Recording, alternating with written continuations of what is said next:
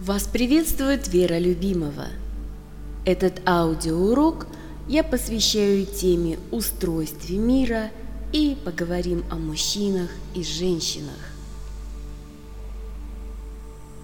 О пассивном и активном началах, действующих в нашем мире, слышали наверняка все, но я все же коснусь этого вопроса подробнее, поскольку многое из того, что изложено в этом материале, требует понимания сути выше обозначенных понятий. Легче всего проиллюстрировать принцип действия двух начал на образном, но несколько абстрактном примере. Представьте себе однородную и абсолютно неподвижную субстанцию, этакий равномерно заполненный неким киселем объем – это первооснова, то, из чего впоследствии будет создана конкретная форма, например, цветок розы. В этой субстанции нет ни одной определенной характеристики. Невозможно определить ни цвет, ни запах, ни плотность, ни размер. Это трудно себе представить, но вы просто примите это как существующий факт. Одновременно в первооснове есть абсолютно все, чтобы будущая форма получилась полноценной. Итак, исходные условия заданы. Если вы смогли себе представить объем первоосновы, вам легко будет смоделировать и процесс образования формы. Ощутите, как в некой области первоосновы возникает напряжение, и одновременно с ним начинается движение. Первооснова перераспределяется в пространстве. Некоторые области сгущаются, другие наоборот теряют плотность, и вот будущий цветок обретает конкретные очертания. Появляется цвет, лепестки обретают свою структуру, образуется запах. Движение прекратилось, и цветок приобрел законченный вид. Теперь давайте разберем описанный процесс с позиции действия активного и пассивного начала. Первым, что нарушило покой первоосновы, были информации о той форме, которая должна быть создана. Эта информация содержала в себе все характеристики розы и способы их реализации – Кроме этого, информация содержала предназначение формы, то для чего эта роза создается, каковы будут ее задачи в том мире, где она материализована. Информация своим присутствием ограничила ту область первоосновы, которая необходима для создания формы, и, насытив ее собой, превратила в материю. Иными словами, из бесконечного набора свойств первоосновы информации выделила конкретный набор, необходимый для создания нашего цветка. И первооснова стала материей розы. Таким образом, проявляет себя пассивное начало. В ответ на появившуюся информацию в первооснове возникло силовое поле – обозначившее себя напряжением, которое мы почувствовали в самом начале создания розы.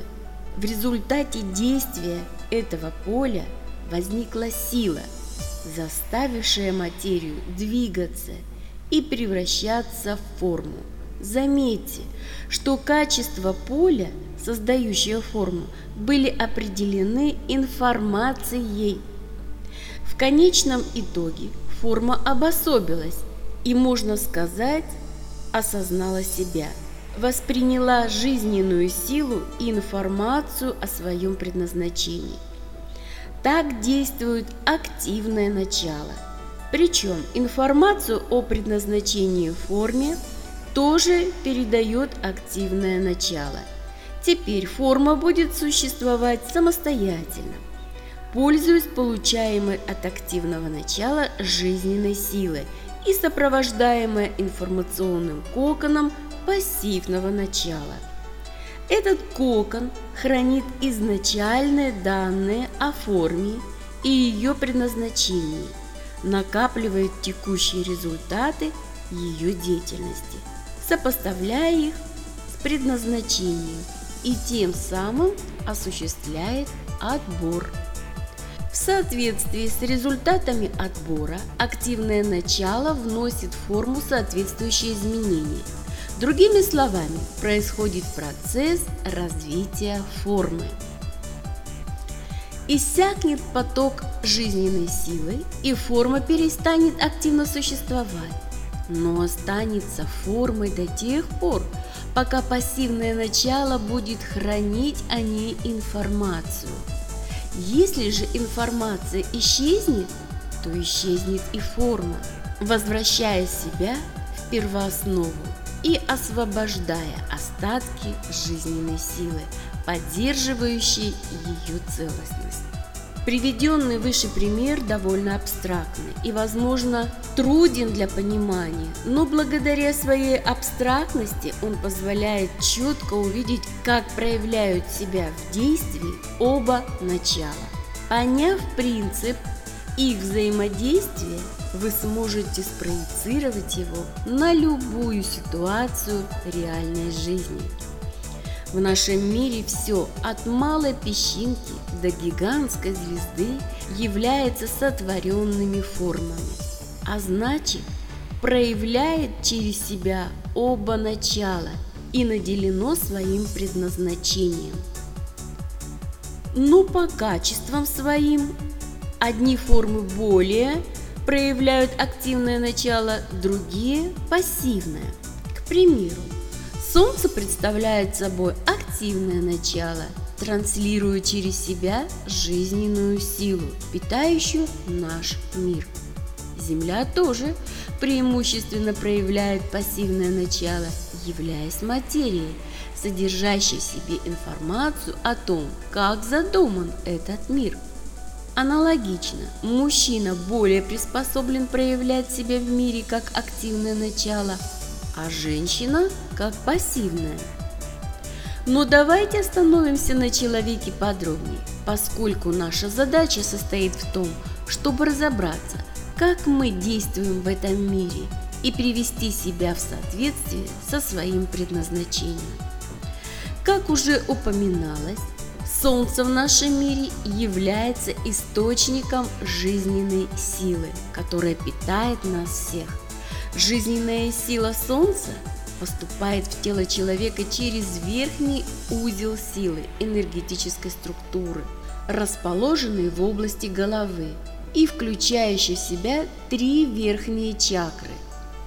Здесь находится наш разум, и поступающий из нее поток дает ему возможность мыслить.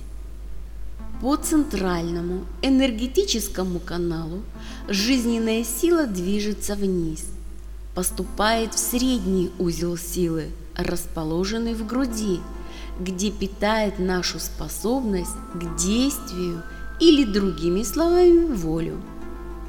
Затем поток достигает нижнего узла силы, расположенного в животе и объединяющего три нижние чакры – где будет преобразован в ту энергию, которую мы непосредственно используем для жизнеобеспечения своей формы.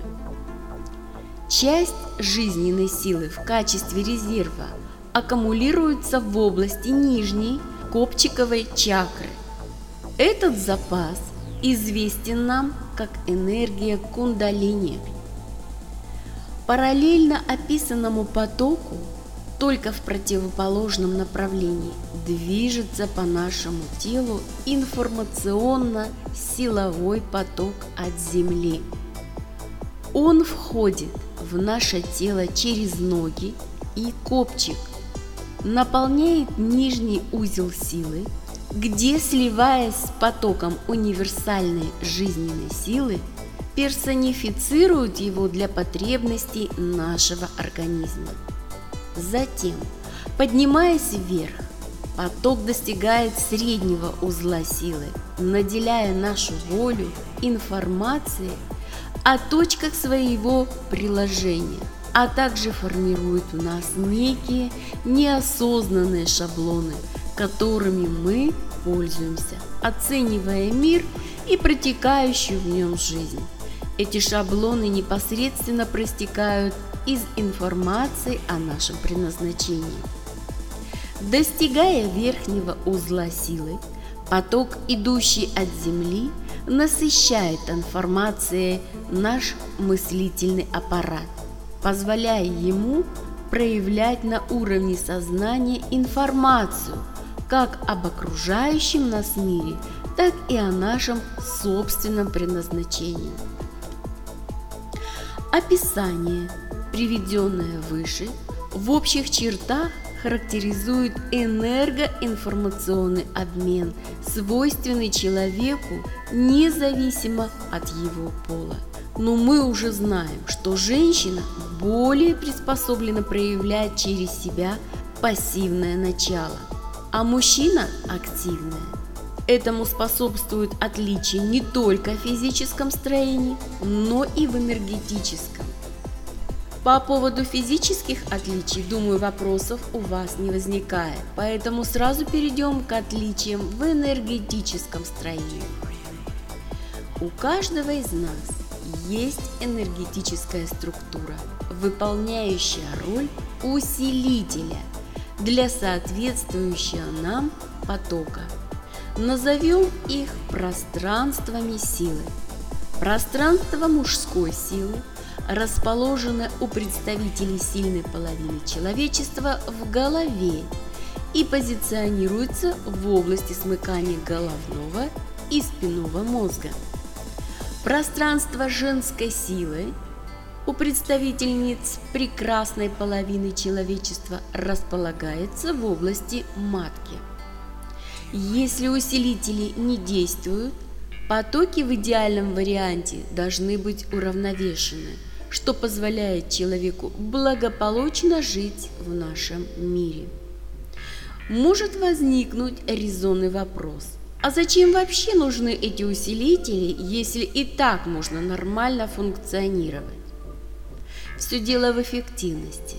Представьте себе, что усилители запущены. При этом в мужчине начинает преобладать поток активного начала, проявляющий в нем качество целеустремленности, напора, физической силы и незаурядного разума, способного эффективно и быстро решать поставленные задачи. Женщина, запустив усилитель, начинает четче ощущать свои потребности и жизненные цели – она будет отличаться терпимостью и мудрыми суждениями. И не путайте мудрость с разумом. Мудрость проявляется правильным интуитивным ощущением ситуации и пути ее решения.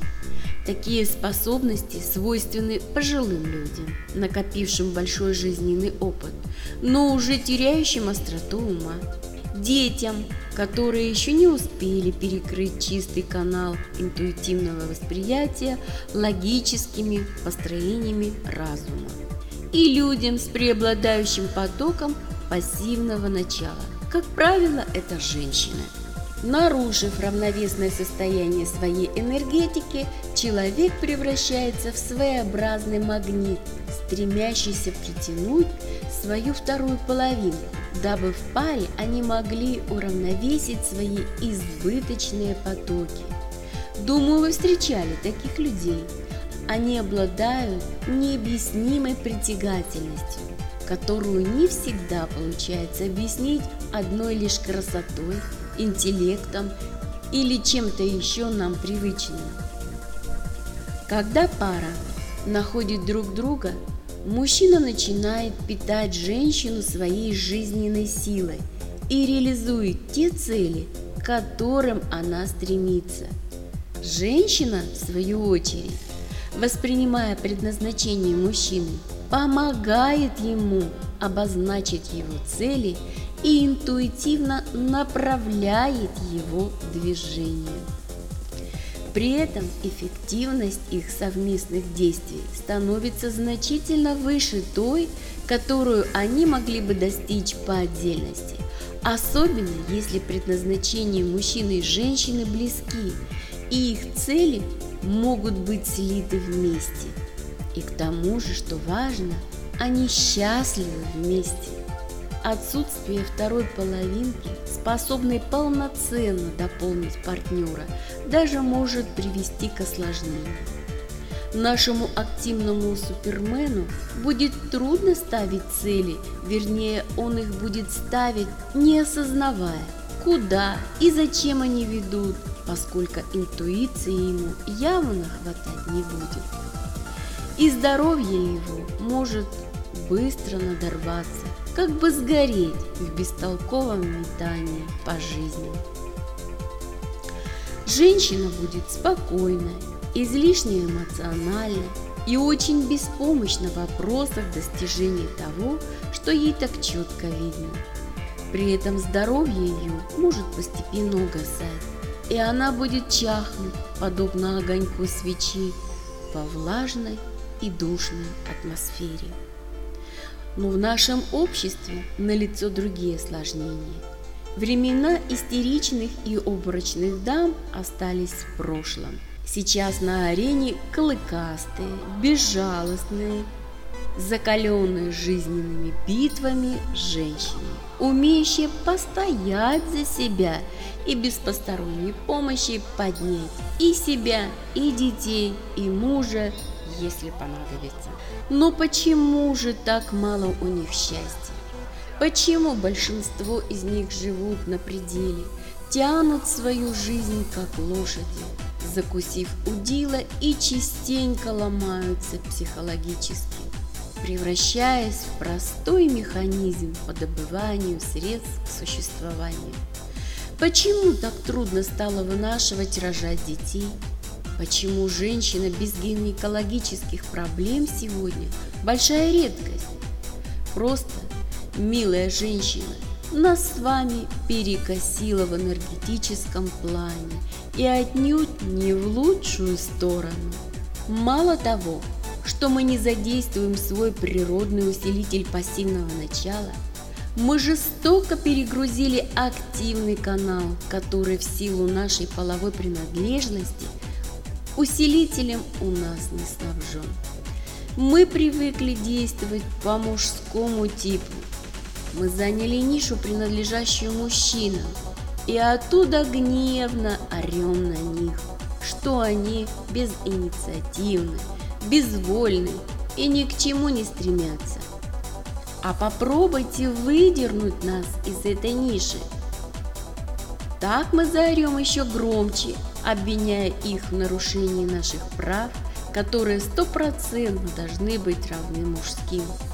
А то, что мужчины безвольны и безинициативны, так это претензии не к ним, а к нам, голубушки, поскольку наше активное начало, столь ярко проявленное, их стимулировать в постановке целей не может а нужное им пассивное начало в нас столь невыразительно, что в расчет почти и не берется. Вот и ищут они успокоение на дне бутылочки, нереализованные, не имеющие представления, к чему стремиться, уставшие от конкуренции со своей избыточной активной женщиной. Или бегут к другой – а мы гневно топаем ногами, сокрушаясь. Да я для него из кожи лезла, обувала, одевала, лучший кусок ему отдавала, а он и пальцем в доме не шевелил. Ради нее лентяйки все делает. Не кричите, дорогие мои, то, что дает ему эта лентяйка, не видно. Его ни в деньгах, ни в вещах не измеришь. Что ему делать? Она не указывает, она лишь формирует направление его движения, честно веря в его силы и возможности. А цели он себе ставит сам и достигает их, чтобы она могла им гордиться. Поверьте, сложившийся перекос энергии не наша с вами вина. Он нарабатывался обществом не менее ста лет и на сегодняшний день прочно угнездился в его социальной структуре. Наши бабушки и мамы, к сожалению, уже не знали, как правильно воспитать нас, женщинами.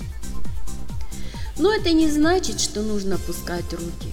Напротив, нужно стремиться привести к гармонии нарушенное равновесие. И наилучший способ это сделать – начать себя.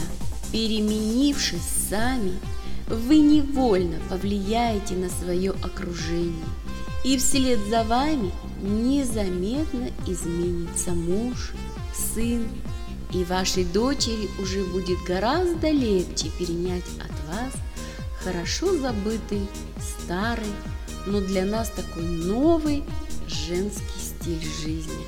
Желаемые перемены потребуют от вас терпения и настойчивости. Это не так просто поменять внутренние установки и с детства сформированные привычки. Нужно время. И прежде всего вам, чтобы перемены прочно вошли в вашу жизнь. С вами была Вера Любимова.